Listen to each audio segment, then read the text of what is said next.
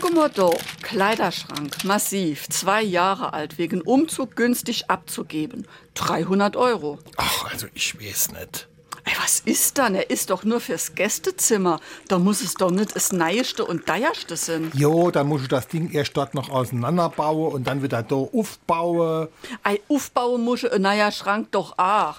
Oder da, schöner Schrank mit Schiebetüren, Spiegel und viel Stauraum. Wenig benutzt, ein Jahr alt, für 250 Euro. Neupreis war 1200 Euro.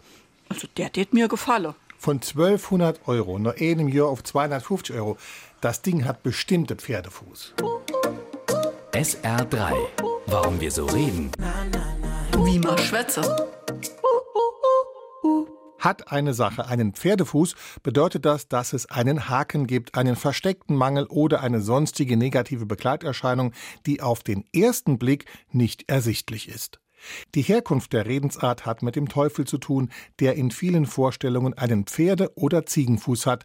Den hat er wohl vom griechischen Gott Pan übernommen, der ebenfalls die Menschen verführte und verwirrte. Es gibt Dutzende Geschichten bei den Gebrüdern Grimm, in den Sagen der Saar und auch in Goethes Faust, in denen der Teufel mit einem versteckten Pferdefuß auftritt. Mal wird er rechtzeitig erkannt, mal übersehen und die Menschen werden über den Tisch gezogen. Und wo das herkommt, hören Sie in einer der nächsten Folgen. SR3.